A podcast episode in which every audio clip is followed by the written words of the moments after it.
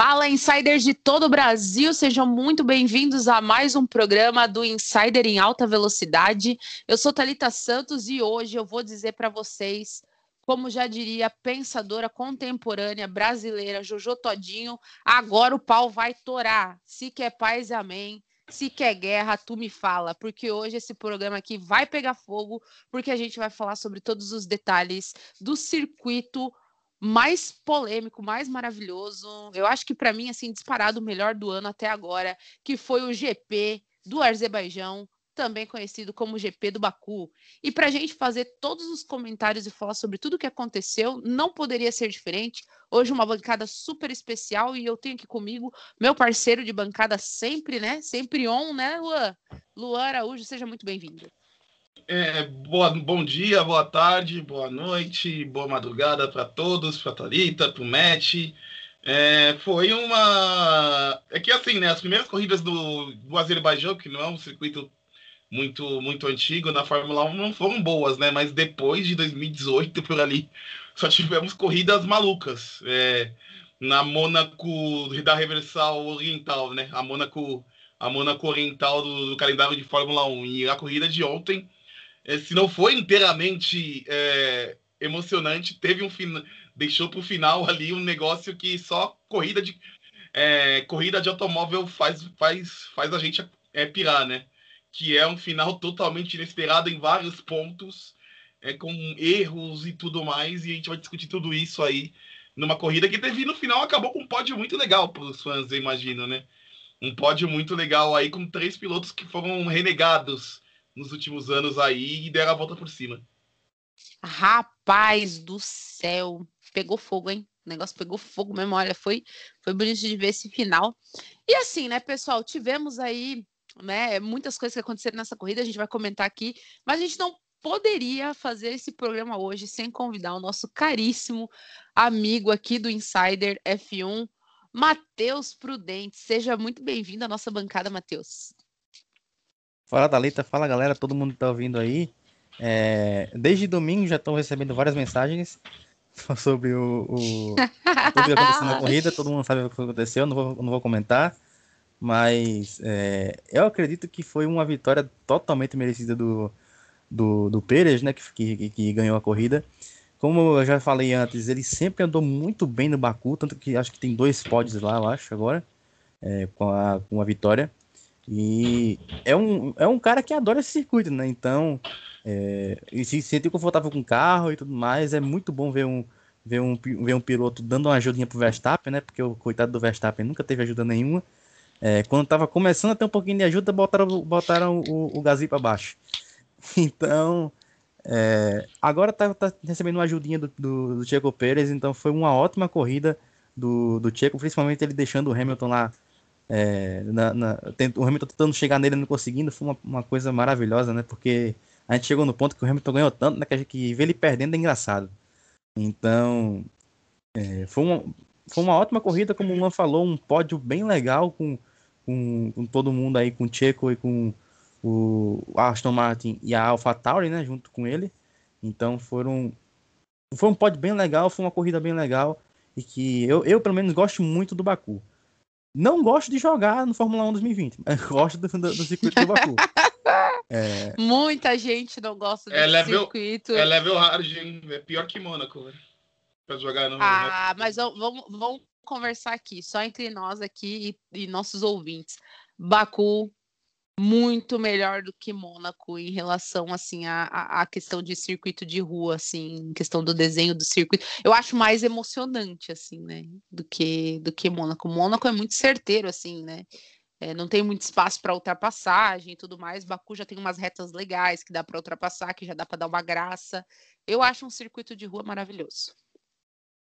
Não é, um circuito novo é igual eu falei, as primeiras corridas é, lá no Azerbaijão não foram boas. Aí todo mundo pensa, nossa, vai ser. É um porre, mas eu acho que depois de 2018 ali, de 2017, 2018, é, os, os pilotos acho que pegaram no breu, né? É, e é uma pista muito rápida, né? Uma pista diferente de rua de Mônaco, né? Que Mônaco basicamente não tem área de ultrapassagem, não tem área de abertura de asa, e Baku já tem uma área bem grande ali de abertura de asa, uma reta bem, bem longa ali. Então é, é uma pista que os pilotos aprenderam a fazer grandes corridas. E eu acho que a corrida de ontem foi mais uma aí para a gente se lembrar aí nos próximos anos. Ah, eu, com certeza. Eu acho, eu acho que Mônaco, apesar de tudo, apesar de todos esses problemas que o mundo cita de Mônaco, eu acho que é incomparável, cara. Assistir uma corrida em Mônaco é uma, uma um, um, dá uma sensação diferente, né? É, eu, eu, eu sempre, quando vejo uma corrida em Mônaco, eu me sinto um lorde, sabe? Eu, eu, eu, eu, gosto bastante de assistir corrida em Mônaco. E eu acho que o que ficou muito pesado para Mônaco hoje em dia, né? É o tamanho dos carros, né, cara? Os carros ficaram muito grandes para a rua. E a ultrapassagem que já era difícil ficou pior ainda. Quando você vê, por exemplo, um, um, um carro de Fórmula 2, por exemplo, que é um pouquinho menor, já foi uma corrida melhor. Foi uma corrida bem melhor. É, inclusive tem lá o, o, a ultrapassagem do Liam Lawson lá na Rascas, que foi uma, uma coisa maravilhosa. Então, ano que vem o carro vai ficar um pouquinho menor. E eu espero que Mônaco volte a ter essas ultrapassagens difíceis, mas é, como, como o Reginaldo Aleme fala, né? Para você ultrapassar em Mônaco, você tem que se garantir, né? Então, acho que você tem que... Eu, eu gosto de Mônaco bastante, eu sempre vou, vou ficar... Vou defender Mônaco porque eu gosto bastante, mas Baku realmente é um ótimo circuito. Tentaram fazer uma, uma coisa parecida em Singapura, mas Singapura não ficou tão bom quanto Baku. É, realmente. Mas como você disse, né, Mônaco, a gente até bota aquela roupa nova para poder assistir o GP de Mônaco, né? A gente se sente. É... Aliás, abrir um parênteses, né? O... Aquele atacante lá do Borussia Dortmund, Haaland, né? Que tava com uma roupa muito bonita para ir, no, pra ir pra corrida. Maravilhoso. Eu gostei muito. Estiloso. Gostei muito, muito estilo, porque quem é anti morde as costas, mas ele estava muito estiloso. Tava demais. Luan, você posta pra galera ali no nosso Twitter, tá? Esse look, porque esse look é imperdível, gente. Eu tô até agora aqui, tô assim, ó, sem palavras. Tô regozijada com esse, com esse look do Haaland, maravilhoso. Então vamos lá, vamos falar então sobre o GP do Baku, mas antes da gente falar sobre o GP, a gente vai falar um pouquinho sobre a qualificação que aconteceu no sábado, que foi aí, querendo ou não, a, a nossa porta de entrada para esse GP maravilhoso, né? No, no sábado a gente teve aí uma qualificação que é, teve diversas paralisações por causa de bandeira vermelha, né? A gente teve alguns acidentes, algumas coisitas que aconteceram aí, né, envolvendo diversos pilotos mas que assim não tiraram totalmente a graça, né? E mais uma vez tivemos aí uma pole de Charles Leclerc, né? A, a, a segunda pole aí, seguidinho, né? A gente teve a, a pole dele é, em Mônaco e na sequência aqui em Baku. E assim, né? Daquele jeito maravilhoso, né? Alguém foi lá, bateu Charles Leclerc caiu no colo dele e tá lá. Tivemos aí o grid montado, né, por Charles Leclerc em primeiro com 1:41.21 de tempo, é, segundo colocado o Lewis Hamilton, né, que estava abrindo volta quando o quando a qualificação foi paralisada, né, e foi finalizada porque faltavam realmente poucos segundos para finalizar, né? Então é, com 1,41,45 e em terceiro, né, no, no grid nós tivemos o Verstappen com 1,41,56.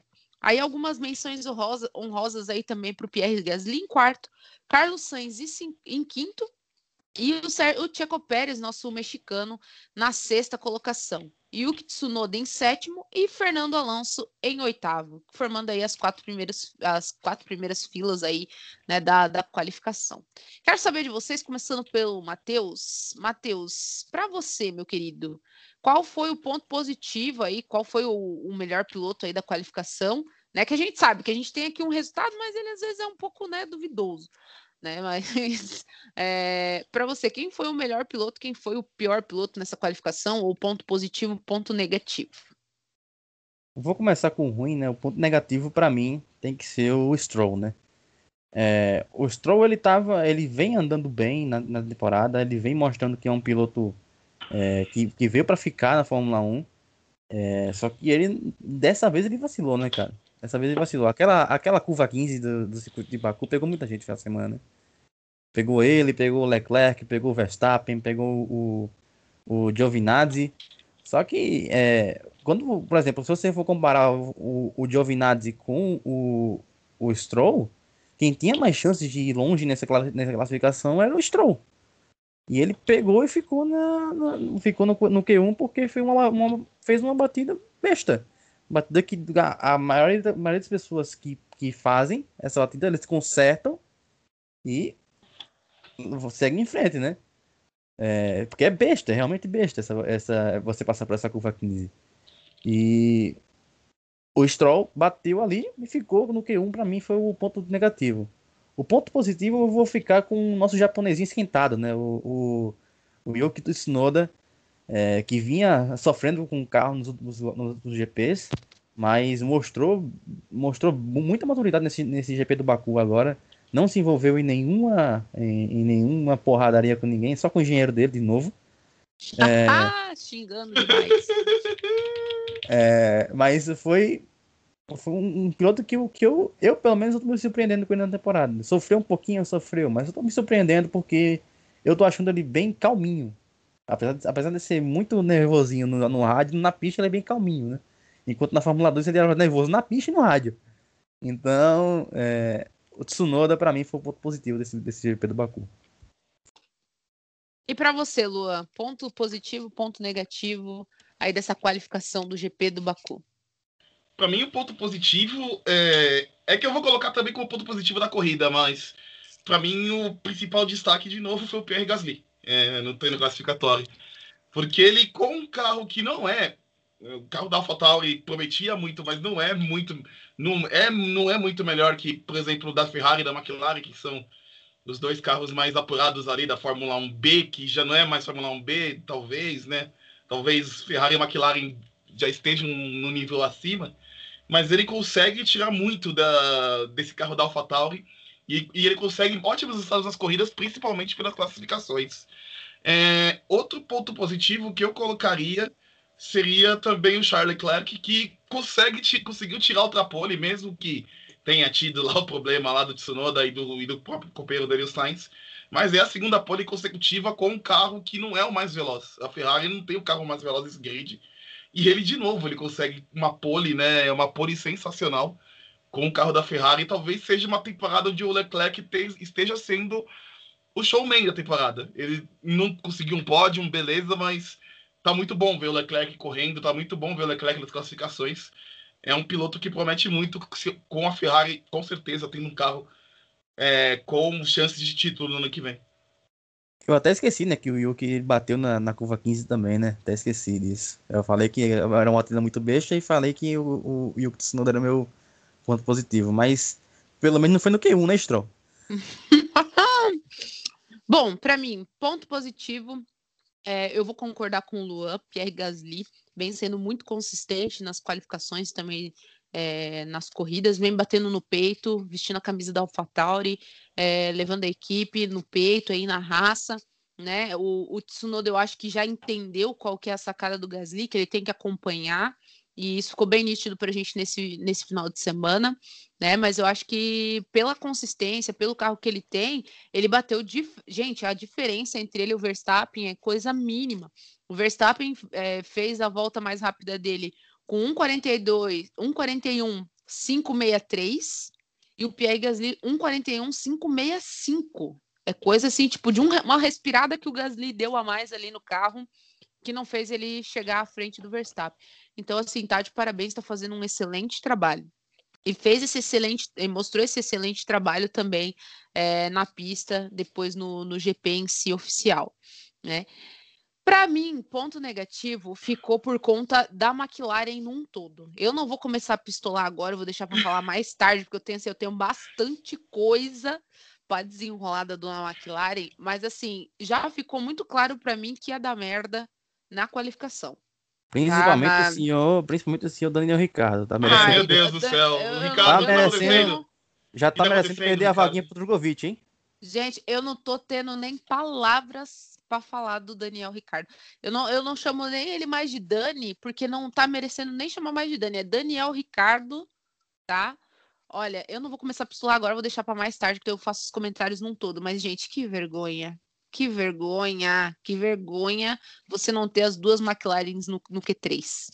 Vergonha. E ainda para acabar de estragar tudo, ainda vai lá e me bate. é um absurdo, né, seu Daniel Ricardo? O senhor tá a passeio, né, querido? Já tá, já tá merecendo perder a vaguinha, a vaguinha pro Drogovic aí, ó. Não, é, é, é, estamos, estamos na torcida, né? E nós temos o Lando Norris, né, que acabou aí errando, né, de certa forma aí também no, no, no durante o Q3 e acabou perdendo aí três posições. É, o que prejudicou bastante ele durante o desenvolvimento da corrida, porque o Lando ele é um piloto assim que ele consegue sim fazer uma corrida de, de recuperação e tudo mais, mas essa corrida foi muito intensa para a McLaren num todo, assim. Eu não sei se, se já está havendo desgaste nos carros, o que está acontecendo, mas deu para perceber assim, uma diferença muito grande no desempenho né, da, da, da McLaren nos dois circuitos de rua, assim, né? É, tanto assim, tanto que um carro está funcionando, o outro carro não está funcionando de jeito nenhum. Né? Então a gente precisa descobrir o que, que tem de errado com a dona McLaren. Mas para mim o ponto negativo da qualificação foi foram os dois pilotos num todo. E depois a gente vai falar, né, um pouco sobre pistolar um pouco, porque é, é, de, é, é de pistolagem que vivemos a vida. Não é? Não tem como. Tem dois, tem dois torcedores da McLaren aqui hoje, cara. Então. Hoje, é, hoje, é... hoje é dia, hein? Hoje, hoje é, é dia. dia de bater três palminhas aqui, porque a gente não vai abaixar nossa cabeça para basculho, não tá? Hoje a gente vai xingar sim. Prepara a orelha aí, seu Zac Brown, porque hoje o senhor vai estar tá escutando, tá? E a gente então vai começar a falar um pouquinho sobre a corrida, para a gente falar sobre a corrida que aconteceu no domingo. Então, Luan, faz a abertura aí para nós, falando um pouquinho sobre como foi a largada, como que foi aí essa pole do, do Charles Leclerc, se ele conseguiu ou não conseguiu manter, né? desempenho aí também do, do Lewis Hamilton e do Verstappen, que saíram já nas próximas colocações, já na abertura da, da corrida. Como que foi tudo? Conta para nós. É, a largada foi limpa, né? A largada foi limpa. O... Acho que, sei lá, os pilotos fizeram algum acordo para não dar merda, porque era muito impossível que não desse alguma, alguma coisa aí na largada. Sempre dá no, no Azerbaijão, por ser uma pista muito. A gente vai falar depois da relargada, né? A gente vai, a gente vai falar depois da, da relargada que teve. Então foi uma largada limpa. O Leclerc sai, conseguiu sair limpo na primeira colocação, mas depois não conseguiu segurar, né? Nem o Hamilton, nem o e nem o Max Verstappen.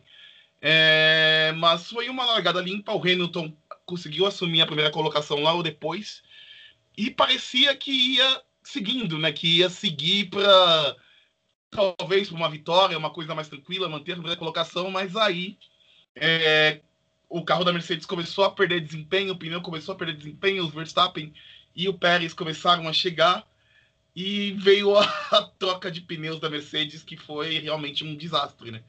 Foi um desastre, a Mercedes perdeu muito tempo e o Hamilton não conseguiu também é, esquentar os pneus rapidamente depois da volta e acabou voltando na terceira colocação, atrás do Max Verstappen e atrás do Checo Pérez, né? Então, esse começo de prova é, parecia que ia ser algo natural, né? Uma vitória do Hamilton ali, que fez uma grande classificação também. Vamos, vamos pontuar, né? Que ele conseguiu o segundo lugar no final de semana que a Mercedes não estava conseguindo nada. É, o Bottas foi terrível o final de semana inteiro.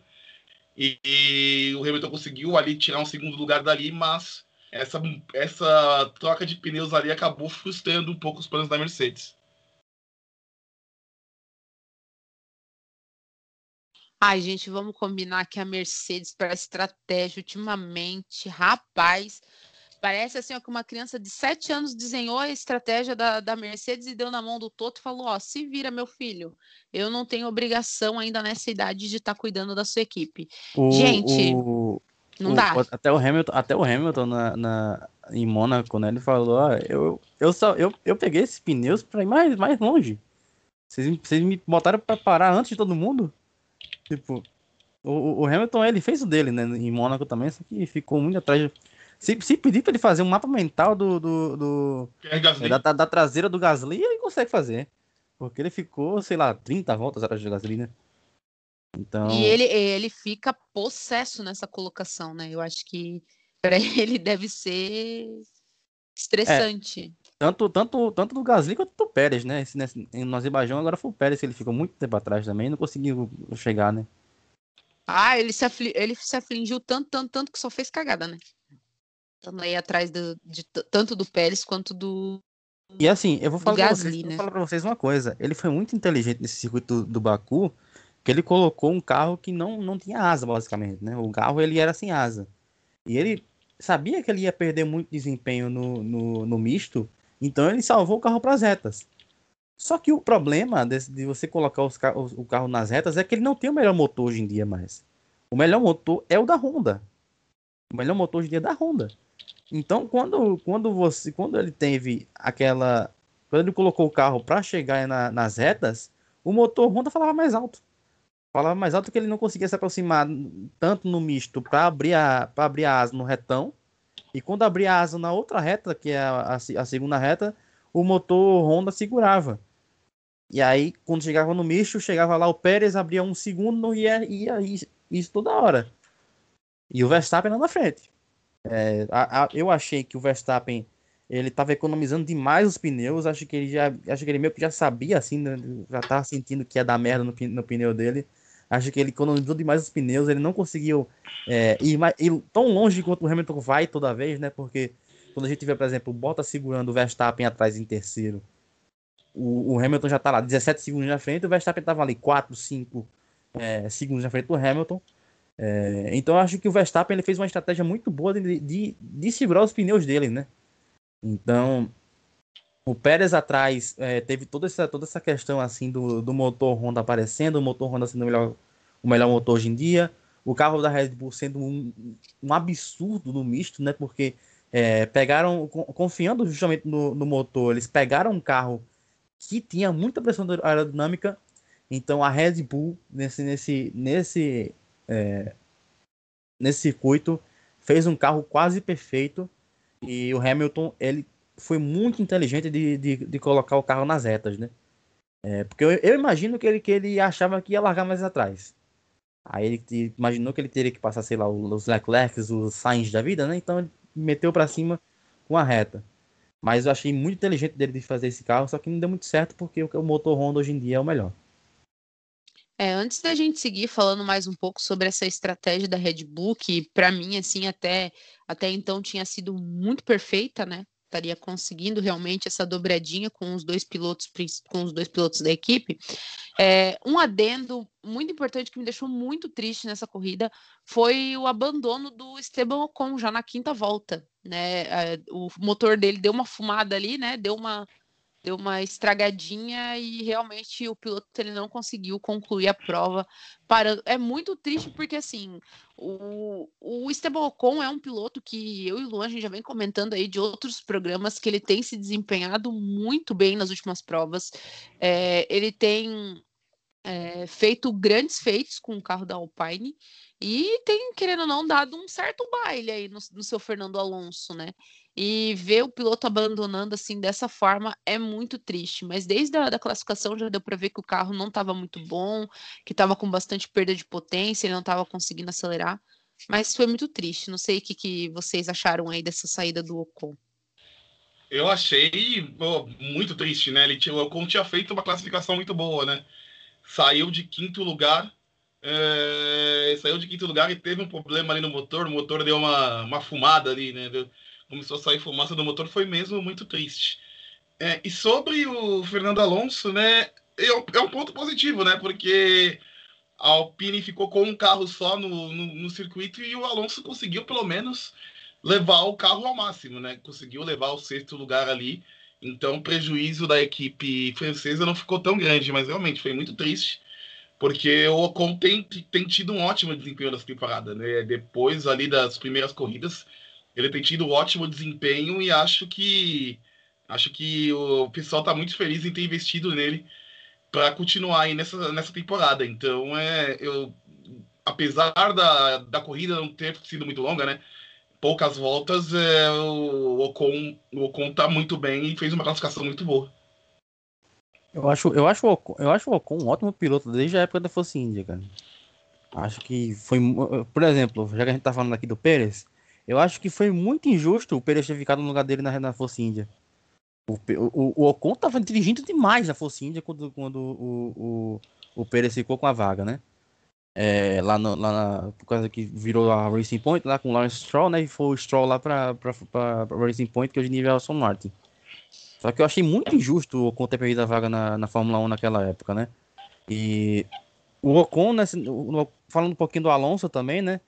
O Alonso é aquele come quieto, né, cara? Você, você tá lá, não, não, não ouve falar do Alonso, o Alonso tá lá em sétimo, sexto, do nada. Ele aparece. O Alonso, ele é um piloto quieto.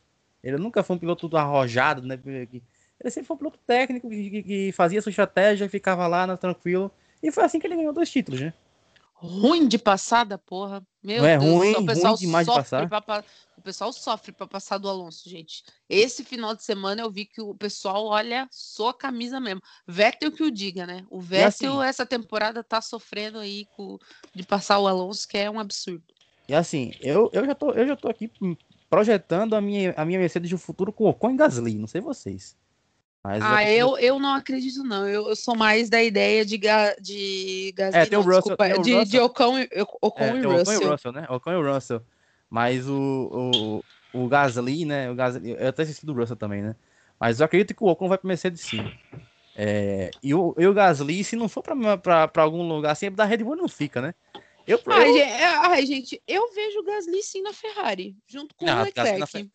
Caso na Ferrari, caso na Ferrari tem, depende muito de como o Giovinazzi vai sair, porque se, se o Giovinazzi ah, o Giovinazzi não chega, gente. Se o Giovinazzi continuar correndo assim, vão, vão arranjar um jeito de forçar ele na Ferrari. Eu tenho ah, mas a Ferrari nunca deu muito certo com o italiano também, viu? Tirando hum, o Ascari, sei lá. Tirando eu não sei. Eu acho muito mais fácil um Gasly na Ferrari do que um Giovinazzi, tá? Aliás, eu não sei. Eu, eu, eu para falar bem a verdade, como agora a Haas tá virando escolinha da Ferrari, eu ainda vejo um Giovinazzi no lugar do Mazepin ano que vem na Haas. É isso Olha, que eu falo para vocês. Uma coisa, e uma coisa que eu tô, que eu tô, que eu tô observando aqui, muita, eu tô observando muita Fórmula 2, né? É, tem alguns pilotos que eu acho que vão subir daqui a pouco. O Alonso, o, o, Alonso, o Alonso não vai ficar. O Alonso não vai ficar e o Guanyu Joe vai, vai, vai subir no lugar dele, na Alpine. E se o Guanyu Joe subir, o, o quem vai pro lugar dele na, na, na, na UNI é o Caio Collet, né? Que tá na Fórmula 3. Caio Collet, que depois aí... aí... teria uma vaga na Alpine mesmo. É, que teria. Que, já era academia, já. Você imagina uma UNI virtuosa com, com ano que vem, sei lá, com o Caio Collet e com o Drogovic? Maravilhoso. Nossa, lindíssimo, ótimo, né? lindíssimo. E outro oh, piloto... um, um, outro piloto que eu acho que subiria, não, não cortando o match, mas é, eu tenho visto muito interesse do Sebastian Vettel em cima do Vips. Ele tem acompanhado muito a, a, a, a, temporada do Vips e até nesse último final de semana no, no Azerbaijão ele estava acompanhando e foram pegas diversas fotos do Sebastian Vettel conversando com o Vips e com o agente do Vips. Então talvez venha aí, hein? Olha, e eu, eu, eu vou destacar o outro piloto também que substituiu o, o Tsunoda na Carlin, que é o Liam Lawson. Nossa, Liam Lawson. muito bom. Muito bom piloto. O primeiro ano dele na Fórmula 2, eu acho. Não, não sei direitinho, mas pilotaço, o Leon Lawson. E quando o Gasly sair da Alpine, que, ou da Alpine, não, da, da AlphaTauri, que não vai demorar muito, pode anotar o nomezinho dele aí, porque Leon Lawson é um piloto que é pro futuro da Red Bull, viu? E aí, aí tem outros também, né? Que, que tem o Schwartzman, tem o, o, Oscar Piastri, que é um ótimo piloto também da, da Prema. É, o próprio a gente tem o próprio Drogovic, né? É, o Drogovic. Só que o que pega o Drogovic é a falta, é a falta do, da grana, né? Do patrocínio para chegar. Só que. É o a, dinheiro. Já, chegou, já, já chegaram a McLaren nele na vida, na, na vida ali, então piloto de Fórmula 2 aí que a gente pode fazer até um podcast no futuro falando sobre isso, porque eu me interesso bastante sobre os pilotos de Fórmula ah, 2. Eu, to, eu super topo. E aí a gente já puxa aí na roda também falar um pouquinho da Fórmula 3 também, que tem grandes nomes aí para subir de, né, de, de, de posição aí para Fórmula 2, até futuramente Fórmula 1. Eu sou total a favor. Vamos fazer, Luan? Vamos fazer, né?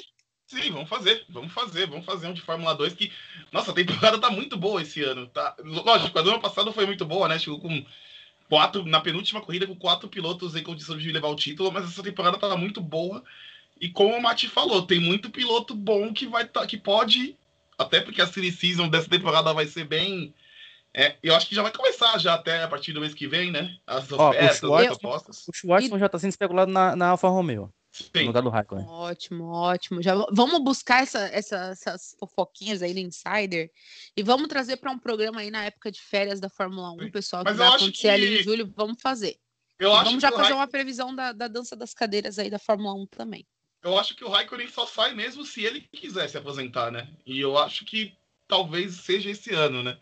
Porque eu acho que a equipe está muito confortável ali com o Raikkonen ali, porque ele consegue entregar coisas, mas vamos ver, né? Vamos o Raikkonen ficou em décimo, tá? Raikkonen ficou em décimo nessa corrida e pilotou muito.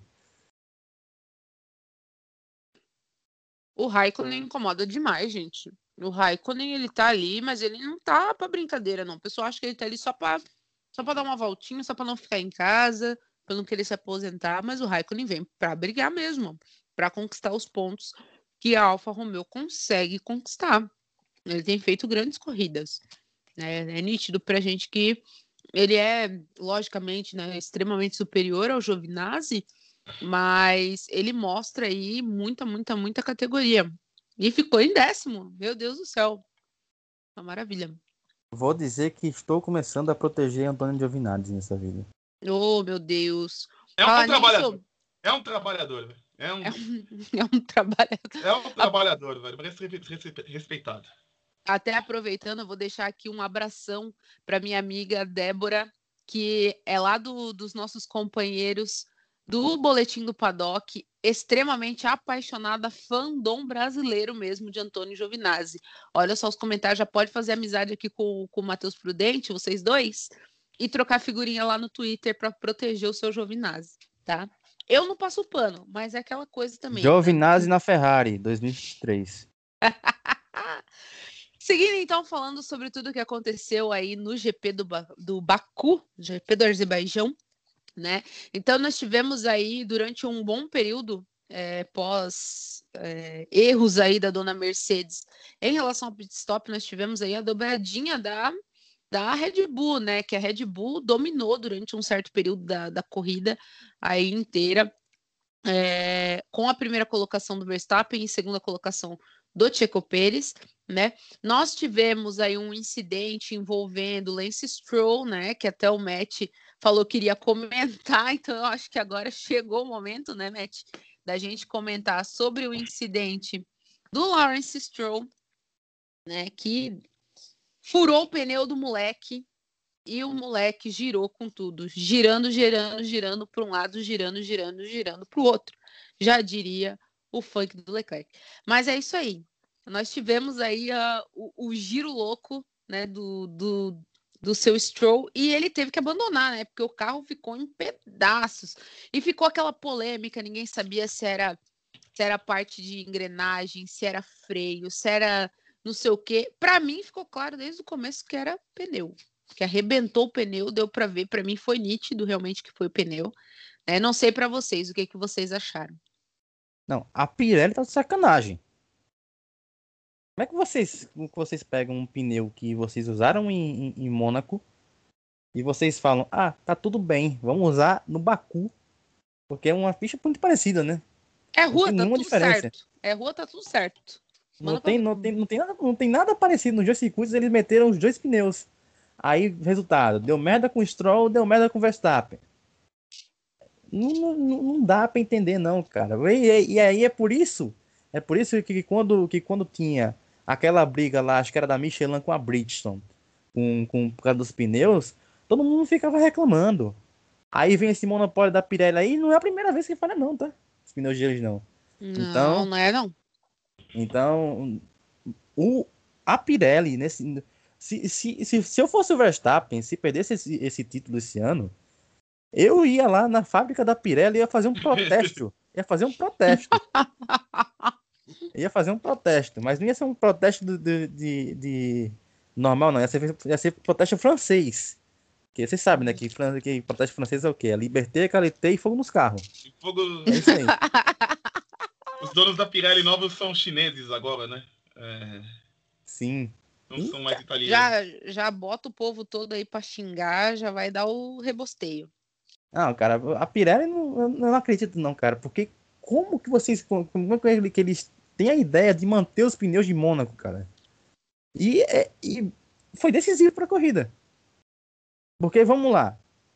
E se, por exemplo, sei lá, o Hamilton tivesse com um carro melhorzinho, se, se, se tivesse dado aquele safety car lá com, com, com o Stroll, o Hamilton lá papum tomava, tomava duas Red Bulls e aí? Acabou. E eu não consigo entender, não, cara. Sinceramente, não consigo entender porque eles, eles mantiveram os pneus, não. Pra mim, o, o Stroll não tem nenhuma culpa. O Stroll tem culpa do, da, da, da, classificação. Agora, essa, essa idiotice da Pirelli, eu não consigo, não consigo acreditar que eles fizeram isso. Fala aí, Luan, que eu já tô nervoso. Olha, ó, vou falar pra vocês, hein? A dona Pirelli, ela tá de brincadeira, dona Pirelli. A senhora tá brincando com fogo. A senhora foi brincar logo com o filho protegido de Christian Horner e Helmut Marko, rapaz. O rapaz está em primeiro lugar do campeonato pela primeira vez na vida. A senhora vai fazer um negócio desse com o pneu do menino? E com, e com o, o filho de Lawrence Stroll, tá? Que nem tem dinheiro, né?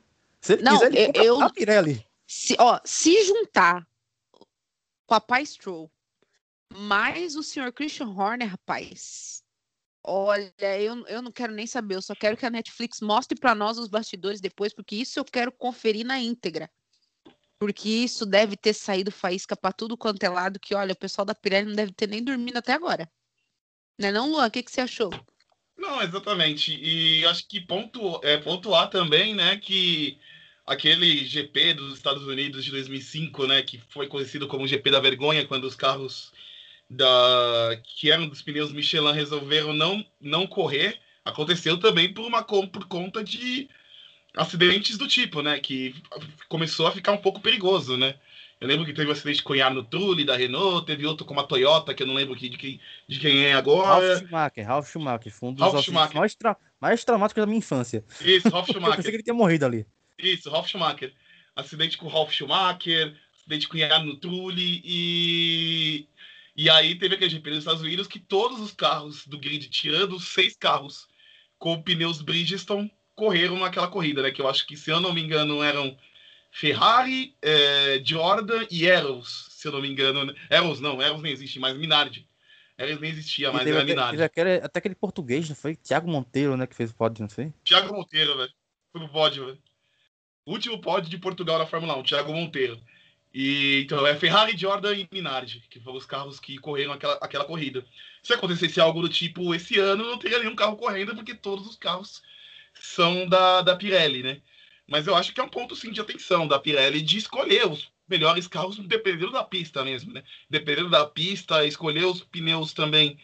É, não colocar pneu usado em pista, por exemplo, você vai colocar pneu do tipo na corrida de Silverstone, aí vai ser aquele baile de, de furada de pneus de novo no final da corrida, igual tivemos no ano passado. Então é um ponto de atenção mesmo da Pirelli, é, tanto a batida do Stroll quanto a do Verstappen. Do Verstappen dá até para discutir se ele, se ele é, forçou um pouco o ritmo ali naquele final de corrida, né? Que ele começou a cravar volta, melhor volta atrás de melhor volta, quando ele já estava na frente com o Pérez, conseguindo segurar o Hamilton. É, talvez se tivesse segurado um pouco mais também, não teria dado problema no pneu na volta 46. Mas é ponto de atenção mesmo, porque de repente dá um acidente perigoso por causa de pneus, e aí tudo vai para conta da, da, da distribuidora, como foi naquele caso lá em 2005. É, e assim, a, a virada de chave realmente do, do GP como um todo foi realmente na volta 47, quando a gente teve a, a perda de controle do carro do Verstappen. Né? E ali sim ficou claro para nós que alguma coisa estava acontecendo com os pneus da Pirelli. Ali ficou muito claro para a gente que o problema era pneu, porque a batida foi idêntica. Não vamos dizer que foi igual, é quase aquela coisa assim, é é, copia, mas não faz igual, entendeu? E o Verstappen, e o Verstappen deixou bem claro no rádio, né? Que foi, foi pneu também, né? Foi pneu. Mandou um e, assim, pneu assim, da... e, gerou, e, e, gerou, e gerou pra gente o meme do ano até o momento, tá? O meme do ano. Canhotinho ali. Canhotinho de ouro chutando ali o pneu desgraçado, desgramado da Pirelli. Gente, o que eu ri dos memes, pelo amor de Deus. A, a, a, usaram o corpo dele chutando para botar em cima da taça Libertadores. Isso para mim, assim, ó, não tem dinheiro que pague. Pelo amor de Deus. Não, é botaram, tá botaram, botaram o corpo dele no, no, com a camisa da seleção brasileira com um Elano naquela, naquela Copa do Mundo, naquela Copa América Minha 2012. Nossa ah, aquela Copa América que o Elano chutou a bola lá no lá no lá em Bariloche, lá, lembro, lembro bem. Minhas almas do céu, que que é isso, meu pai? Mas assim, Não, a seleção a seleção dos melhores memes eu vou disponibilizar para vocês lá no nosso Instagram, no Instagram do Insider, para vocês rirem junto com a gente, porque assim, foi, foi sensacional. Sensacional. Com a batida do Stroll, a gente não teve é, nenhuma paralisação, a gente não teve bandeira vermelha, mas a gente teve safety, safety car na pista, né? Mas já na situação ali é, do Verstappen, a gente teve bandeira vermelha e todos os carros tiveram que é, entrar né, no, nos boxes para que fosse feita a limpeza da pista e aí sim retomar é, a corrida na sequência. Por muito, eu, eu, eu, eu tava no Twitter ali naquele momento e eu vi que muita gente questionou essa, essa questão aí da FIA. Por que, que a FIA já não encerrou logo de uma vez ali o GP, deixava assim estava tudo certo, faltavam três voltas. Bom, eu concordo com o posicionamento da FIA. Eu acho que, assim, faltando três, quatro voltas, eu acho que não tem que encerrar a corrida porcaria nenhuma, tem que relargar sim. E não existiria naquele momento, para mim, melhor forma de relargar do que, né, fazendo como foi feito. Eu, eu, eu não gostaria de, de finalizar uma corrida com safety car. Eu acho que isso não tem graça alguma. E eu acho que as corridas têm que finalizar do jeito que finalizaram, com bastante emoção. Eu acho que é isso que eles querem gerar para a gente, bastante entretenimento. O que, que vocês acham é, sobre essa situação aí do safety car, sim ou não, aí em final de corrida? É, eu acho que é um. É é a americanização da Fórmula 1, né? É, a gente vê isso acontecendo muito nas provas nos Estados Unidos, tanto na Fórmula Indy quanto na NASCAR, em outras categorias. Então, eu acho que é reflexo mesmo da, dos novos donos, né? A Liberty Media está tentando americanizar um pouco o produto, né? Então, é, fez o safety car ali depois da, da batida do, do Lance Stroll e fez a bandeira vermelha, que não é algo comum que a gente via na Fórmula 1, né?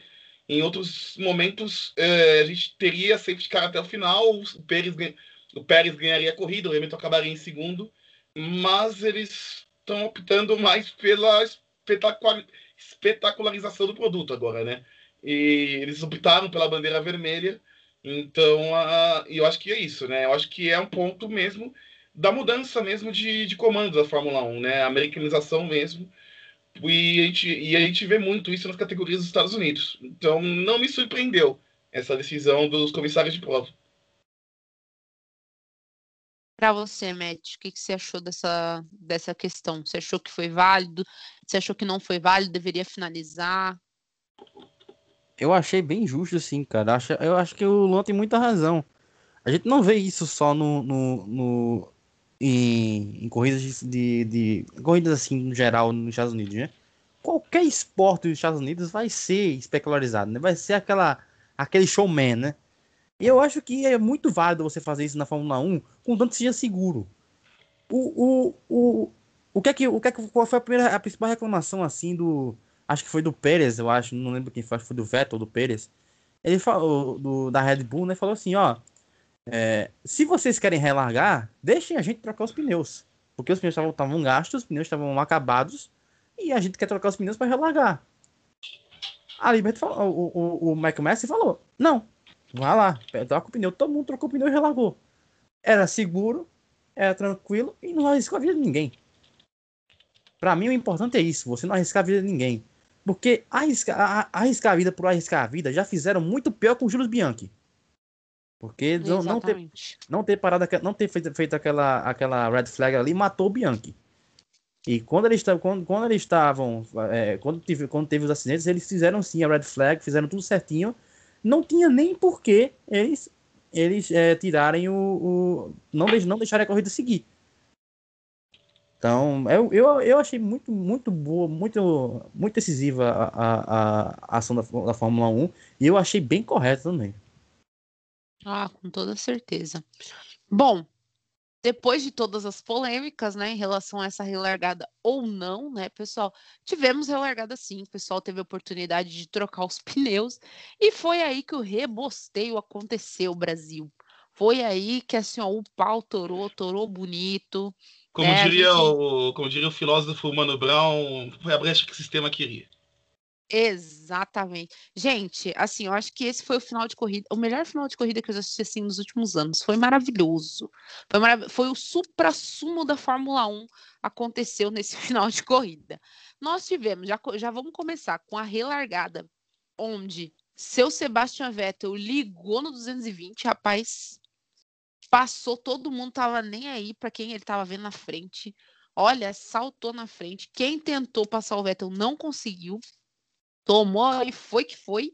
Ninguém viu, né? Anotou a placa.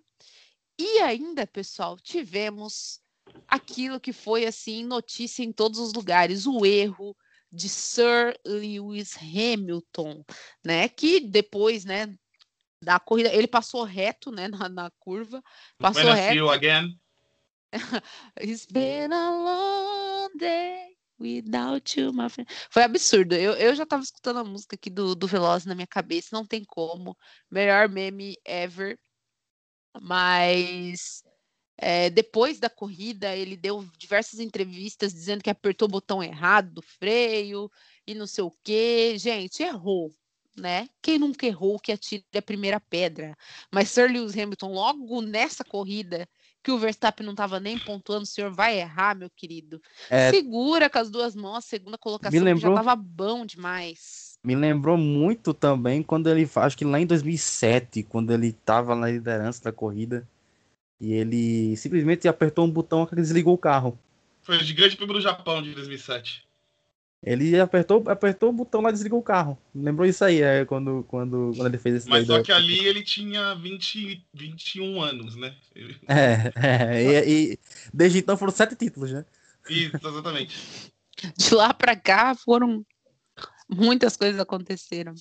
Mas, gente, é, foi um erro muito infantil, né? Foi um erro muito iniciante, assim, muito starter, que mostra pra gente que ninguém está ileso, né, a errar. Mas, olha, vou te falar, hein, seu Lewis Hamilton. Logo nessa corrida, rapaz, segura com as duas mãos. Essa- o Bottas já tava uma, uma merda, né? Não- ele nem veio para Baku. Eu acho que ele já ficou no jet lag mesmo. O, o avião dele atrasou, ele já ficou lá. Né? Já, já vamos comentar aqui que o, o Bottas, assim, esquecível.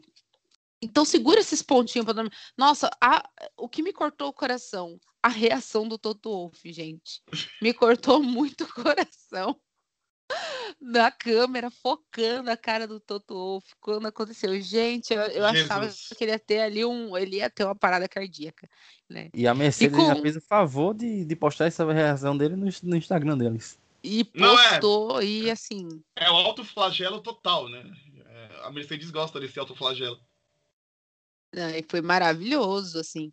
E trampos em barrancos aí, Pérez conseguiu segurar a primeira colocação, mas sofrendo muita pressão do Vettel, né? Mas conseguiu segurar aí com todas as forças a primeira colocação para a Red Bull, garantindo aí os 25 pontos, né? Na sequência nós tivemos ele maravilhoso, Sebastian Vettel, na segunda colocação, e a terceira colocação é que foi ali o, o, o auge, né? Meu Deus, ali naquelas últimas três voltas ali, uma briga maravilhosa entre Pierre Gasly, Leclerc e Norris, mas a terceira colocação ficou com o Gasly, que também conseguiu aí fechar a porta e conquistar aí a terceira colocação. Na sequência, Leclerc, Norris, Fernando Alonso com sexta colocação, a sétima colocação com o Yuki Tsunoda, né, garantindo bons pontos a mais aí para Dona AlphaTauri. Oitava colocação ficou com Carlos Sainz, nona Daniel Ricardo e em décimo para fechar aí a zona de pontuação, Kimi Raikkonen. E esse foi aí o nosso GP do Baku. Gente, esse final, eu, eu não tenho nem palavras para descrever, assim, eu, eu acho que eu ficaria meia hora falando só sobre cada detalhe que aconteceu ali, porque eram tantas brigas acontecendo ao mesmo tempo. E Hamilton em último com Mazepin na frente dele, gente, aquela coisa ali, eu não, eu não consigo, eu não consigo dizer para vocês, assim, a- sensação de derrota do homem era tão grande que assim, ele não quis nem passar o Mazepin para poder falar, ó, pelo menos eu não vou ficar atrás do Mazepin. Não, ele abandonou mesmo, só vou Ah, passar aqui, para. foda-se. E, e deixa pra lá. Meu pai amado, sem palavras. Luan, comentários aí sobre esse final de corrida. Não, é como eu falei, né? É, corrida de automóvel não dá para esperar nada definido, né? Mesmo que estivesse definido e e ali naquela 46 volta parecia que estava, né? Após a batida do Verstappen, o Verstappen bate, questão do pneu e tudo mais. E aí tem a relargada. E aí que entra toda a emoção, né? O Hamilton, lógico, ele sabia que agora o Verstappen estava fora, ele sabia que tinha a liderança do campeonato na mão, mas resolveu passar o Pérez, resolveu ir para a vitória. E ah, e nessa estratégia ele se embananou. Ele se embananou e foi, e foi reto e aí perdeu a corrida inteira. E aí contou também a, a frieza do Pérez, né? Porque quando você tem um, um campeão do mundo ali, um campeão do mundo atrás de você e você não erra e você força ele errar, mostra que você tem uma certa, um certo mérito aí também. E sobre o Sebastian Vettel, é, foi uma corrida sensacional, né? Segunda corrida espetacular do Vettel, ele merecia disputar o pódio, ele estava numa disputa boa com o Pérez ali para tentar uma vaga no pódio antes de toda essa loucura que aconteceu, mas acabou ainda acabando em segundo lugar e se tivesse mais um tempinho, eu não sei se partiria para a vitória, né?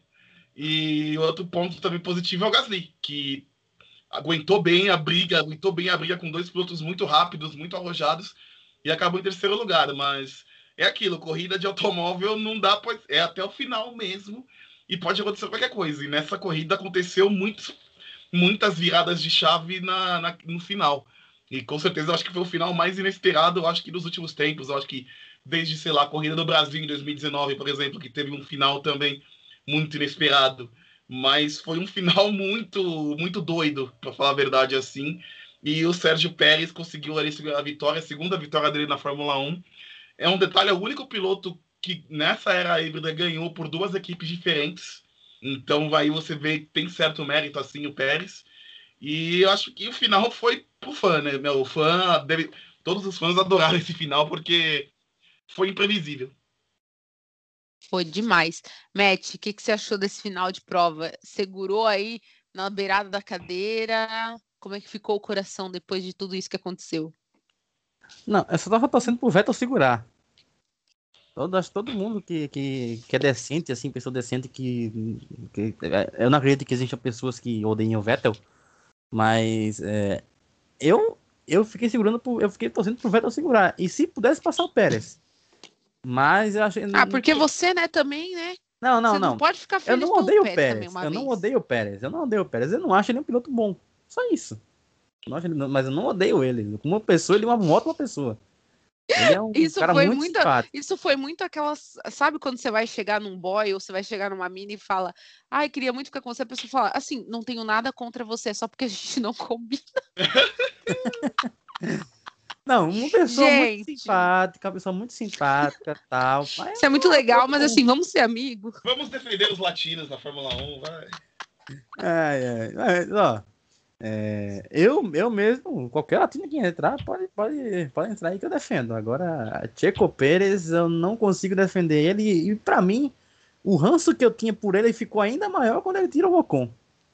Porque o Ocon, o Ocon, sim, ele, o Ocon, sim, ele é uma pessoa humilde, que era um piloto ótimo que perdeu a vaga por dinheiro.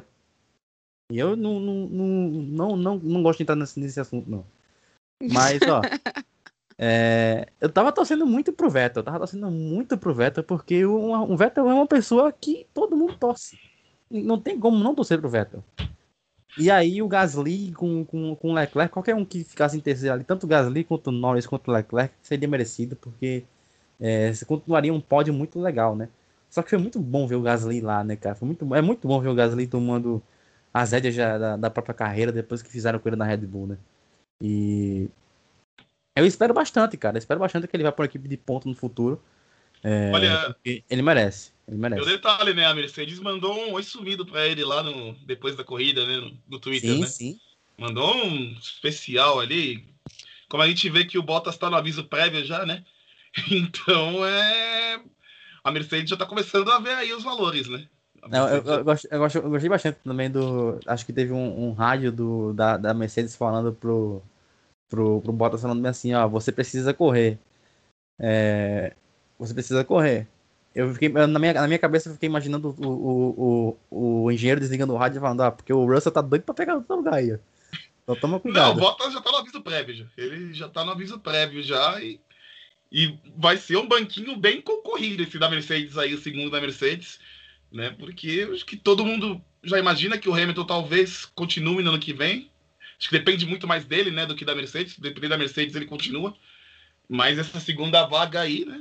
Se ele, não, se, ele, se, se, o Hamilton continuar, eu não acredito que o Russell vai para lá agora, não. Mas. Porque eu acho que o Toto Wolff ele não quer dar competição para Hamilton, não. Porque eu acho que ele. Depois, depois que aconteceu em 2016, né, com o Rosberg e com o Hamilton, acho que ele não quer mais, não. É, deu um infarto que nem teve naquela época, não. Mas, ó, falando no da corrida. Ai, meu Deus. Falando do restante da corrida, ó, vou dizer aqui para vocês que eu defendo o Antônio Giovinazzi, que ele, ele fez vem, uma corrida muito boa. Ele fez uma corrida muito boa. Terminou em 12 mas foi uma corrida muito boa do, do Giovinazzi, dado as circunstâncias que vou dar para ele. Defendo o Giovinazzi. Kimi Raikkonen, outro piloto ótimo também nesse, nesse carro, que é muito decente da Alfa Romeo, que eu ainda acredito que vai conseguir pegar alguma, alguma posiçãozinha lá em cima, em alguma corrida, sei lá, é, na Itália, uma coisa assim, pegar um, um, um sétimo lugar. Já imaginou um pódio do meu vídeo de Giovinazzi lá em, lá em Monza? Não, peraí. Calma. Monza com torcida, calma. imagina. calma, calma, calma. Não, não é assim. indo pra cima lá, meu Deus do céu. Não, Ai, não... gente, não força, pelo amor de Deus. E, obviamente, o japonês maravilhoso, né? Japonês, japonês esquentadinho, Tsunoda de novo. Melhor, melhor é, corrida da carreira dele. E, obviamente, vou ter que destacar o, a corrida maravilhosa do Alonso. Então, acho que todo o top 10 ali foi, foi gente que mereceu, né? Foi gente que mereceu. Menos, obviamente, o senhor Daniel Ricardo. É, ele ganhou porque vocês mereceram. Por... É, o Ricardo ganhou esses pontos aí basicamente porque aconteceu tudo aquilo, né? Porque senão ia, ia acabar em 11 primeiro ali. Final de semana discretíssimo do Ricardo. Ganhou esses dois pontinhos porque aconteceu tudo que aconteceu na, na reta final da corrida, mas realmente, corrida muito ruim do Ricardo, final de semana muito ruim dele. Tá. Chegou a minha hora de falar? Chegou a minha hora de falar. Vamos lá. Vocês estão de brincadeira com a minha cara, né, McLaren? Vocês estão achando que a gente é palhaço, né? Só pode.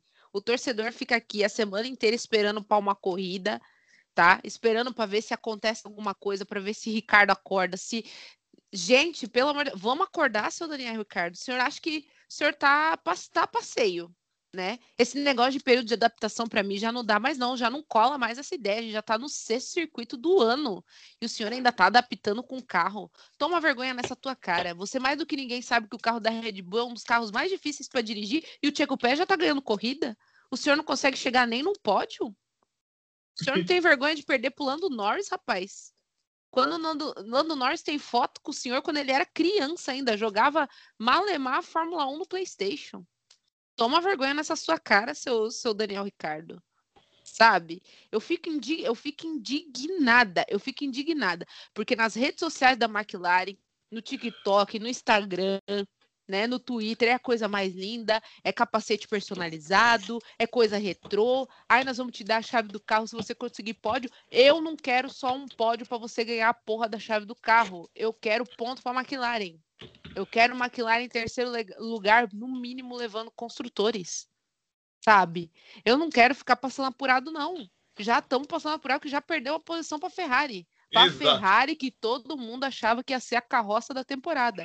Isso é uma vergonha, dona McLaren. Uma vergonha. E mais vergonha ainda é ver a senhora não fazendo nada, não pistolando, não falando mais grosso com o Ricardo, não fazendo cobrança, só passando a mão na cabeça e não, coitado, ele tá se adaptando, se adaptando é o caralho. Qualquer, ah, pode botar o Giovinazzi no carro do, da McLaren para ver se ele não vai adaptar em uma semana. Opa, e opa, vai estar tá lá, ó, top 5, top 5. Pode botar que vai ser top 5.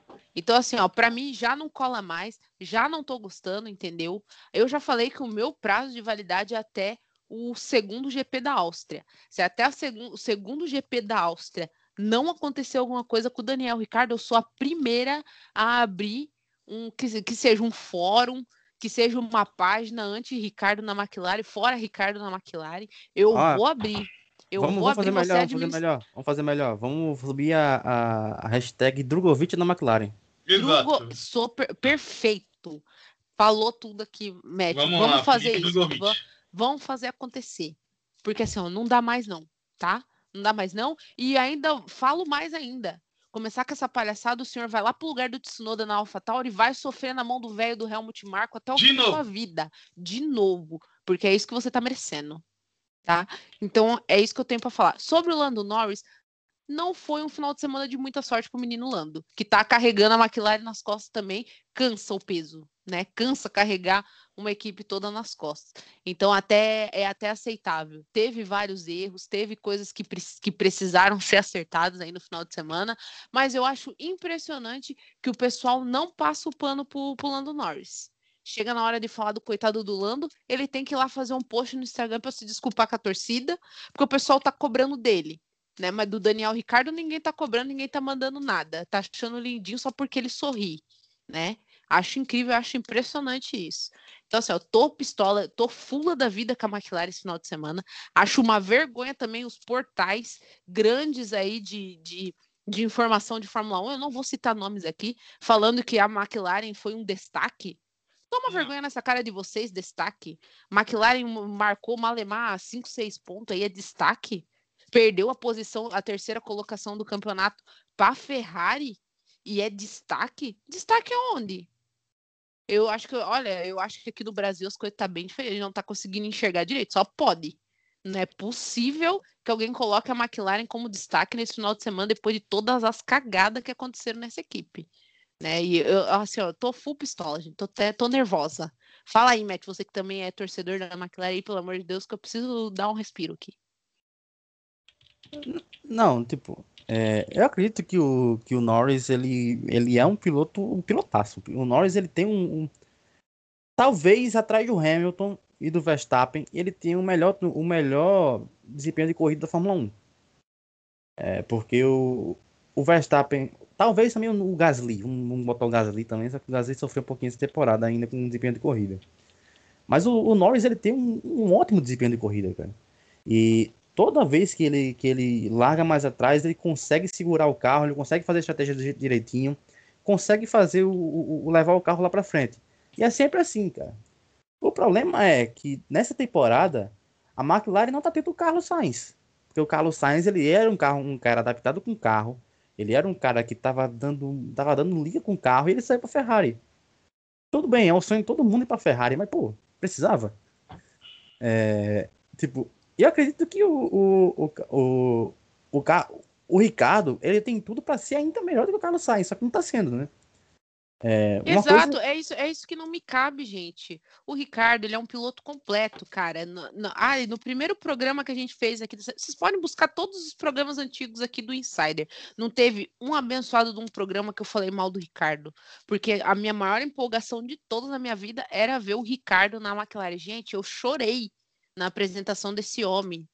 Na hora que ele chegou lá no, nos carros antigos da, da McLaren, lá naquele galpão, coisa mais. Gente, eu chorei da emoção porque eu pensei, meu Deus, agora sim a gente tem uma dupla foda. A gente tem um Lando Norris aí, ó, que para mim é pau a pau aí, ó, com questão Le Leclerc, Gasly, Norris, para mim ali, ó, tudo pau a pau. E são, são as promessas realmente e estão mostrando a que vieram. Então, assim, ali, entendeu? Lando Norris no auge do auge. E o Daniel Ricardo vindo aí, ó, empolgadíssimo da, de uma Renault aí que basicamente estava morta, assassinada foi lá e resgatou a, a Renault do limbo, vindo para a McLaren com um carro bem melhor, que dá um pau aí no, no carro da Renault. Gente, ele tá, ele tá apanhando para passar do, do, do, Fernando Alonso. Ele tá brigando por posição com o Raikkonen. Gente, para mim isso não me cabe. Se bobear, se botar ele e o Russell numa reta, o Russell passa ele. É isso que eu tenho para dizer para vocês. E o carro da Williams não é o melhor do grid. Então, assim, sem mais comentários. E também vamos deixar, vamos, vamos, parar de passar pano pro senhor George Russell também, que tá, tá, tá começando tá a fazer merda tá demais. começando a fazer igual ano passado, né? Tá uhum. igualzinho ano passado, tá começando a. Tá, tá largando mão, né? Tá largando mão. Tá certo. Nessa corrida não foi problema dele, né? Aparentemente não foi problema dele aí no final da corrida, que ele quebrou e não conseguiu terminar a corrida, mas realmente tá muito discreto. Tá muito discreto. Assim, o Toto Wolff vai olhar, oh, se você só corre quando quer, ou quando a Mercedes te chama, ou quando o Bottas está perto de você, não. Tem que mostrar desempenho também. A gente sabe que o Russell pode fazer muito mais do que ele está fazendo. E eu acho que é algo, é algo que a gente já até comentou aqui, né? Ele tem que começar a trabalhar os carros dele para corrida e não só para classificação. É, eu acho que é um ponto de atenção nisso mesmo. Exatamente. Então vamos falar dos pontos negativos, porque não foi só do não é só de Ricardo que vive a minha lista negra, não é mesmo? A minha lista negra aqui, ó, gente, eu, eu sei que vocês já comentaram, mas eu sou obrigada a dar uma pistolada. Botas, pelo amor de Deus, Botas, o que que o senhor tá fazendo aí na Dona Mercedes ainda, meu querido? Décima terceira colocação, você tá de brincadeira, né? Você só pode estar rindo da nossa. Ele tá muito naquele modo assim, foda-se, deixa na mão do heptacampeão, não é, não é vocês que gostam do Hamilton? Vai lá cobrar dele. Foda-se eu, eu vou ficar aqui bem de boa, eu só vou, eu só vou entrar aqui para fazer fita. Mesmo assim, e... você não é ultrapassado pelas Alfa Romeo, né, meu filho? Gente, meu Deus. Ele foi ultrapassado pelas Alfa Romeo do negócio. Assim, eu não tô. Gente, eu, sério, sério, eu não estou desmerecendo a Alfa Romeo. Longe de mim. Eu adoro o Raikkonen. Gosto muito do Giovinazzi, não tanto quanto gosto de outros pilotos, mas gosto mas do Giovinazzi na Ferrari. Mas com uma Mercedes. mas, gente, va vamos, vamos falar da parte teórica da Fórmula 1. Um carro de McLaren e um carro de Mercedes são muito melhores do que um carro da Alfa Romeo em questão de desempenho. Entendeu? Mesmo sendo o segundo carro. Pelo amor de Deus, gente. Ai, eu, eu não consigo, sabe? Gente, me vê o, o Bottas com, aquele, com aquela falta de ânimo, aquela falta de vontade, sabe? E passava um e passava outro, e ele nem aí, e foda-se, entendeu? Que bom que o, que o pneu dele lá tá até hoje lá para tirar o parafuso lá, que, que que fizeram lá pra, pra, arrancar aquela porra lá daquele coisa. Acho que depois de lá, assim, ele falou, cara, eu acho que isso é um, uma questão do destino, foda-se. Vou dar um foda-se aqui e vou Vou ficar igual, igual o pneu, vou ficar fincado aqui, acabou, é isso. Já vão me trocar mesmo nessa porra, então acabou. É que nem, é que nem, é que nem o Vettel no, no, quando tava na Ferrari, né? Meteu. Uh, se eu vou sair aqui mesmo, então vou fazer o que eu quiser nessa porra.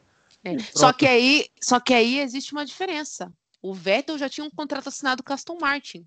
O Bottas não tem contrato com ninguém. E aí?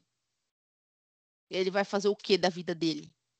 Vai, vai tomar o lugar do Mazepina na, na raça. Eu acho que ele vai, eu acho que ele vai abrir uma sauna lá na, na Finlândia, né?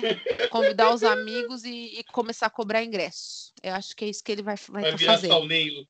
Vai virar sauneiro. Vai, vai é. ser uma loucura, babá. Saunão, é, saunão do Botas. Venha você também. 10 conto, duas horas. Meu Jesus amado.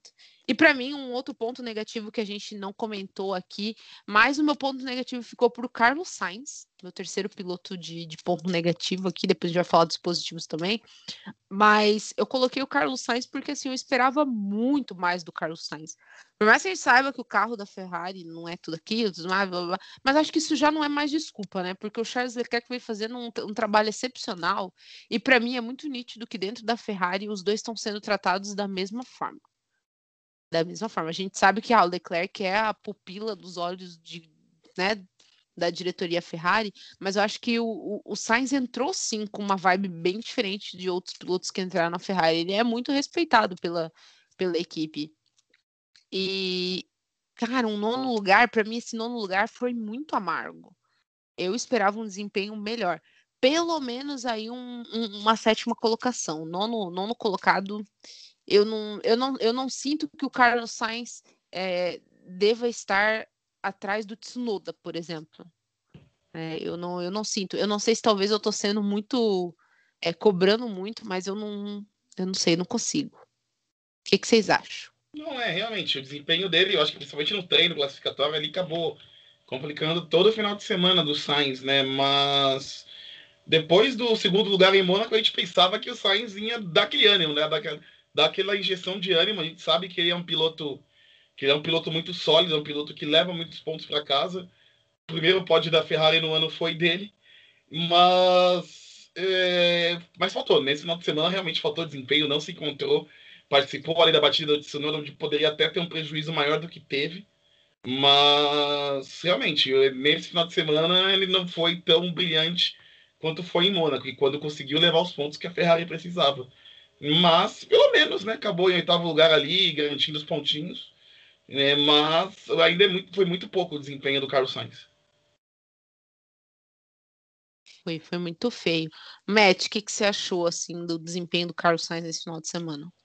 Eu achei que ele foi muito atrapalhado pelo japonês, pelo japonês, né? Pelo, pelo Tsunoda, achei que ele é, tava fazendo uma volta boa ali uma volta para, sei lá, porque o, o Gasly ele foi muito bem para ser o quarto colocado, mas vamos e convenhamos que talvez ele não ficasse ali. Porque tava vindo outra, outra galera, o, o, o Pérez eu acho que ia tomar o lugar dele. É, acho que talvez o Gasly ia tomar o Gasly, ó, o, o Sainz ia ter o lugar dele. Então, vamos. O Gasly ele foi muito bem na classificação, mas eu ainda acredito que é, é ainda ter gente para superar ele. Então, o, o, o Tsunoda trabalhou muito o nosso queridíssimo Carlos Sainz, né? É, só que eu concordo com você, eu concordo com você que o, o Gasly, o, o Sainz não pode ficar atrás do Tsunoda. Só que o carro do, da AlphaTauri nesse final de semana estava muito bem, né? Tava muito bom. Então, a, o motor Honda se encaixou bastante com esse, com esse, é, com esse carro aí, com essa, com essa pista do Baku. Então, o, o acerto do carro da, da, da, Alpha, da AlphaTauri, tanto que isso, isso ficou bem claro também com, com a disputa do, do Leclerc com o, o, o Pierre Gasly, e o, o carro da AlphaTauri estava muito bom. Então, apesar do, do, do Carlos Sainz ter ficado atrás do Tsunoda, eu ainda fico muito, muito é, pendendo para o lugar que é, eu acho que o carro da AlphaTauri estava melhor do que o da Ferrari no final de semana. Então, o, o Sainz ainda, ainda passa bastante pano, pano pro Sainz. Então, depois do segundo lugar, obviamente todo mundo pensava que ele ia fazer muita coisa, só que aconteceu muita coisa para atrapalhar ele também, né? Então, ficou atrás de Tsunoda, mas o carro tava, o carro de Tsunoda tava melhor. É, e teve, aquele, teve todo aquele problema, aquela batida lá no, no, no, na classificação. Então, acredito sim que foi um problema mais do carro do que dele. Então, o, o Sainz para mim ainda tá no, no, na, minha, na minha lista de protegidos. Show de bola, né? Tá na lista dos protegidos do match. Olha, cara tem que ser bom mesmo. Não, eu protejo o Carlos Sainz também. Eu protejo o Carlos Sainz também. É um piloto muito bom. É um piloto muito bom. Eu gosto muito do Carlos Sainz. Acho que vai ter futuro. Eu não sei se também se eu faria a decisão dele de ir para Ferrari, como o Matt falou. Mas realmente ele é um piloto muito bom e tem muito futuro ainda na categoria. Mais um que foi moído por Helmut Marko e se redimiu depois, né? Mas isso aí é outro ponto. Isso é outra história. Então, para mim, os três pontos negativos da corrida Bottas, Ricardo e Sainz, os três pontos negativos.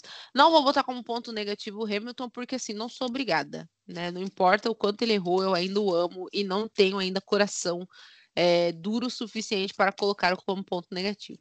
Passar a bola pro Luan, Luan, fora esses daqui, tem mais algum ponto negativo que você queira colocar, destacar? Eu colocaria o Daniel Ricardo, é, pelo final de semana, muito discretíssimo final de semana do Ricardo, nossa foi horrível, foi muito ruim o final de semana do Daniel Ricardo. Eu também colocaria como um, um, ponto não negativo, mas um ponto mais de que daria, que teria mais atenção. Acho que o, o Mick Schumacher acabou ficando muito atrás ali e não era uma pista muito ruim para Haas assim. Você via que os carros com motor Ferrari tinham algum desempenho. A gente não espera nada do Mazepin, claro. a gente não vai esperar nada do Mazepin, mas a gente via que a Haas estava correndo na frente da Williams, por exemplo. Então poderia haver algo a mais é, do Mick Schumacher. E meu terceiro ponto negativo também é do George Russell, que eu acho que teve um desempenho muito, muito abaixo. Tá tendo um desempenho muito abaixo nas últimas corridas. Eu acho que para também encher os olhos do Toto Wolff para definir a decisão da Mercedes ano que vem, ele precisa mostrar um pouquinho mais. Pontos negativos, Matheus, é com você. É, vamos lá, né? Não vou citar o Valtteri Bottas, porque eu acho que todo mundo que em sã consciência sabe que ele é um ponto negativo. Então não vou, não vou gastar saliva com ele não. Só espero que ano que vem ele consiga tomar o Maze, a vaga do Mazepin. Só tô pela primeira vez na minha vida torcendo pro Putin para trazer o Mazepin de volta para a Rússia para fazer o serviço é, militar. Vamos lá, o exército russo, o exército russo precisa de pessoas como Nikita Mazepin. Vamos lá, Putin. É, então, não vou citar o Valtteri Bottas, não vou ser tão, tão boa como o, a Thalita com o Hamilton. Acho que o Hamilton vai ser o meu, meu primeiro ponto negativo. É, não dá para você ser um piloto tão experiente e você errar, você perder uma corrida por causa de um botão. É, então, para mim, Hamilton fez um milagre. Já, já elogiei ele pelo acerto do carro. O acerto do carro foi muito bom com, com, com menor asa, mas não, não dá para você perder uma corrida por causa do botão, não. Russell, obviamente, é, se esperava muito mais do Russell, mesmo com um carro ruim. Ele tá conseguindo ser consistente no, no, no indo pro, pro Qualifying 2, né? Só que na corrida ele não, ele não se mantém. E isso diz muito também do desempenho de corrida dele, até mais do que o próprio carro. Então, o segundo colocado desse, desse, desse ponto negativo vai ser o George Russell. Terceiro, eu fico meio em dúvida assim, né, no, que, no que eu posso falar, mas eu vou ficar com o Lance Stroll de novo. Acho que o mesmo o Stroll estava fazendo uma corrida boa, só que quando, quando o, pneuzinho dele falhou ali, é, não foi culpa dele e tal, mas é, eu esperava muito mais no final de semana do Stroll. Então, o, o, o Vettel ficar na, no, no pódio, acho que diz muito sobre o final de semana do Stroll. Acho que. É, eu tô pegando um pouco pesado com o Stroll, mas nesse, nesse, nesse, nessa corrida em si, eu não gostei do desempenho do Stroll e. É, não foi culpa dele de ter saído, mas não gostei do final de semana dele. É, eu, eu acho que você tá certo em cobrar, porque assim, o Stroll já é um piloto mediano. Ele é um piloto que, assim, ele nunca vai ser um Lewis Hamilton da vida, nunca vai ser um, um piloto muito forte, mas ele também não, não vai ser um, um piloto sem graça, assim. Ele, ele é um piloto competitivo que fica ali no centrão e que ele, ele consegue sim arrancar uns, uns sorrisinhos nossos, assim, vez ou outra. É, mas ficou muito claro, assim, a, a superioridade do, do Vettel, assim, no, de uma forma, assim, muito, muito, muito, muito absurda, assim. É... E a gente sabe que também talvez seja um pouco por experiência, mas eu, eu acredito até que o carro do Stroll esteja melhor que o carro do Vettel. E, e esse final de semana, assim, foi foi feio mesmo, assim, foi, foram muitos erros bobos que, que levaram ele aí essa, essa decadência. Olha, e... olha, e outra coisa, e outra coisa, a gente precisa citar uma coisa aqui, tá? Nikita Mazepin está melhorando. Dessa vez ele só tomou 27 segundos de Schumacher. Exatamente. Olha, olha aí, Brasil. 27 segundos. Acabou na frente do Hamilton. Pô. 27 segundos e uma zoeira de um menino de 9 anos que estava na janela de sua casa assistindo e viu ele rodar. Ah lá, lá, lá, lá. Ah lá, lá, ó. Mazepin rodou. Para mim, aquilo ali, ó. Sensacional, Brasil, sensacional. Mas assim, gente, agora falando de uma forma racional, eu odeio Mazepin, todo mundo sabe disso. Só que eu acho que assim, ele é ruim. Ele é ruim, ele, ele é, é, nítido, assim, que ele é um piloto muito sujo. Que, cara, o que que leva a pessoa a continuar? É, é isso que eu, eu começo a me perguntar. O que que leva a pessoa a continuar? Sabe que é ruim? Sabe que não vai conseguir dominar o carro? O que, que leva a pessoa a continuar? Eu não, não sei. Eu acho que realmente ele deveria pensar no exército. Talvez o exército seja uma boa para ele. Sabe? Eu, eu não, não, não, tenho mais, não tenho mais o que comentar. Putin assim. podia, Putin podia dar uma chamada ali, porque tá, tá feia a situação ali. Imagina ele correndo em Sochi ali. tá certo? Gente, esse grande prêmio da Rússia hum, vai ser babado, hein? Imagina ele correndo em se Ele rodasse, se ele rodasse na Rússia, ia Em casa, ia rapaz. em casa ali, olha que beleza. Velho. Vai ser reguada na testa, hein? Meu Deus do céu. Vai ser lindo, ser lindo. Mas como não é só de coisas ruins que vive a vida, a gente também tem os nossos lados positivos. E para falar sobre os lados positivos, vamos começar com você, Matheus, que finalizou aí os negativos. Então você faz a abertura aí dos seus pontos positivos. Vettel? Totalmente Vettel. Vettel. Vettel. Eu acho Totalmente que o Vettel é uma, é uma, é, é, uma humani, é uma unanimidade aqui, né? Nas nossas listas. Para mim também, em primeiro lugar, Vettel, Vettel, Vettel, Vettel.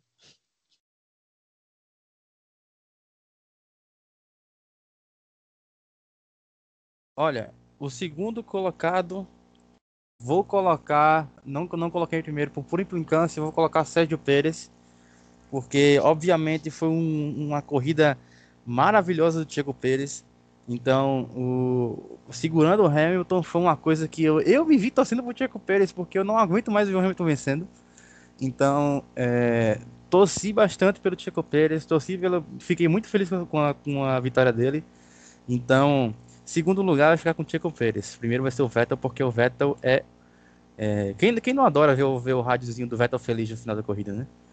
Então, o terceiro, terceiro que eu vou colocar, meio difícil, mas eu vou deixar o Tsunoda de novo.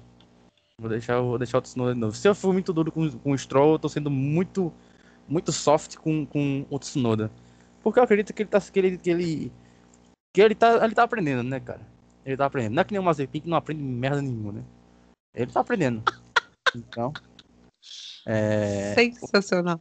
Então é isso. É, os meus três, meus três pontos positivos são esses daí. Eu, achei, eu achava o Tsunoda um piloto bem.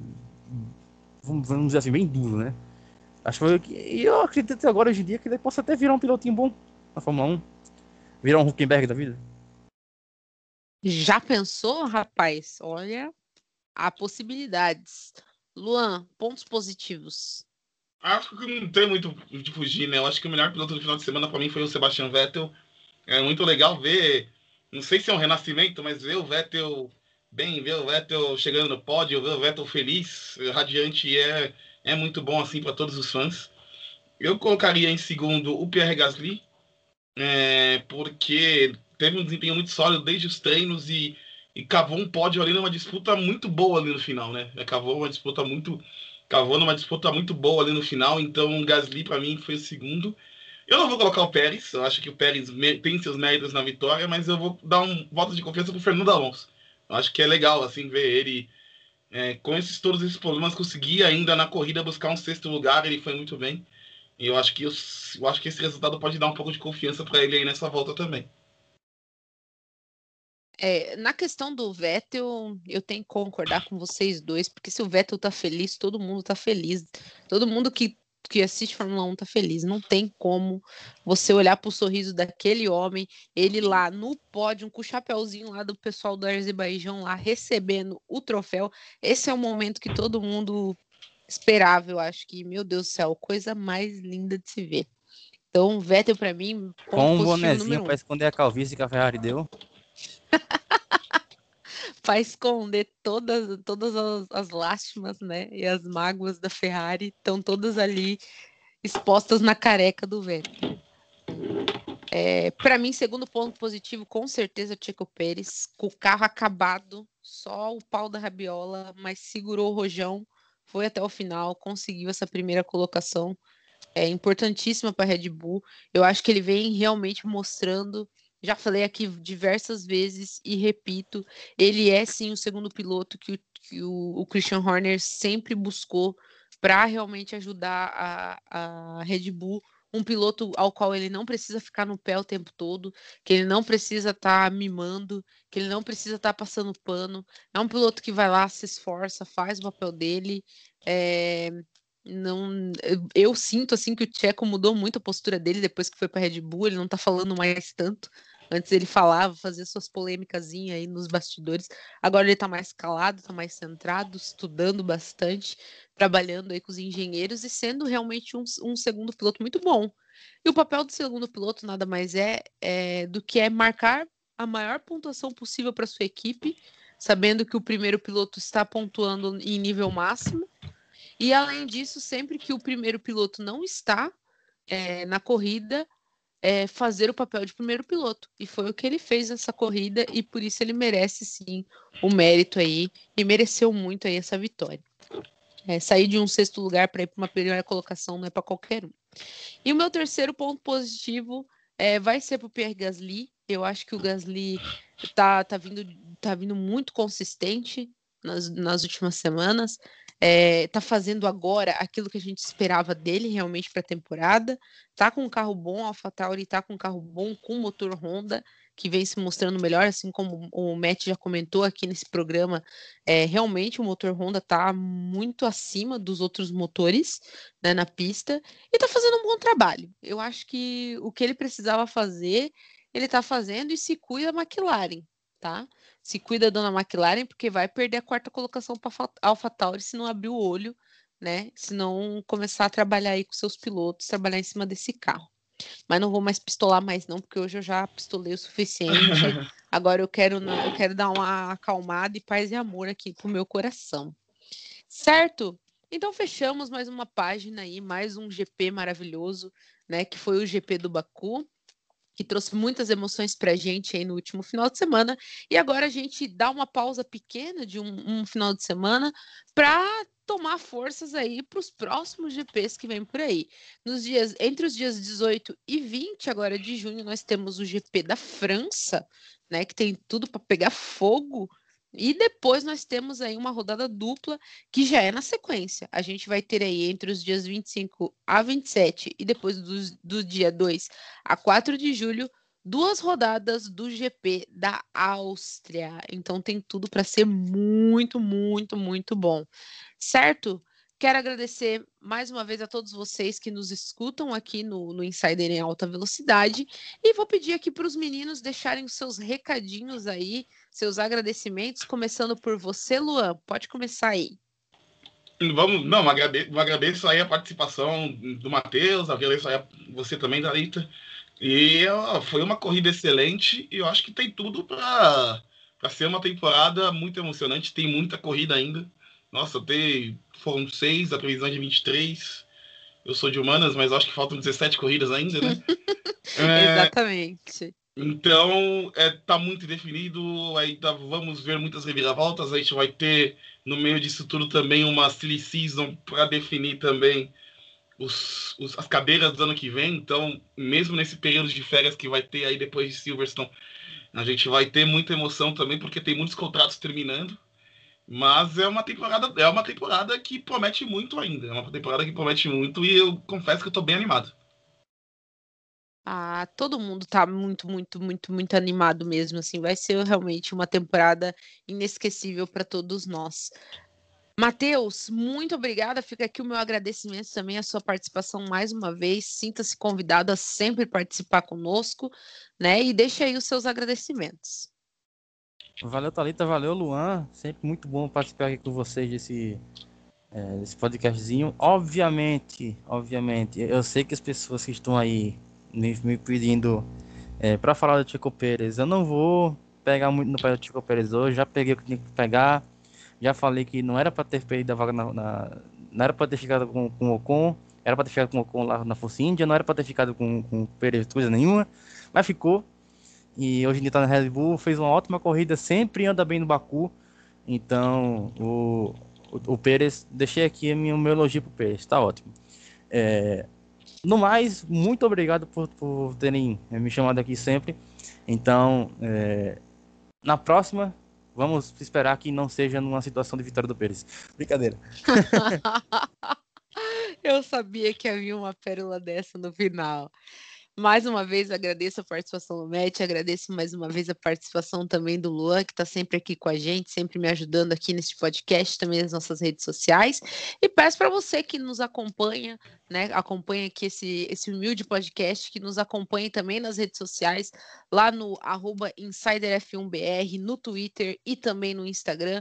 Estamos também no TikTok, sempre trazendo as novidades para vocês, muitas informações, muitos videozinhos legais aí, trazendo é, diversas novidades do que está acontecendo no paddock, né? Então curtam aí a nossa rede social também no TikTok. Vou deixar os links para vocês aqui é, nos, nas, na descrição aqui desse nosso programa de hoje. Agradeço também um agradecimento especial a todas as, as meninas que acompanham aqui também o nosso podcast, que mandam mensagens. Meninas, podem deixar que a gente vai fazer convite para que vocês possam participar. Não vou citar nomes aqui, mas já estamos programando aí um programa é, somente de garotas para falar, né, de Fórmula 1. E temos aí diversos programas que hoje a gente jogou na roda aqui também, que a gente vai preparar, né, um conteúdo muito especial. Voltamos aí na semana que vem para falar uma prévia aí sobre o GP da França, falar para vocês como as equipes vêm aí para o GP da França, verificar todas as informações que a gente tem aí nos bastidores para compartilhar com todos vocês. Então, mais uma vez, nosso muito obrigada e até o próximo programa. Tchau, tchau.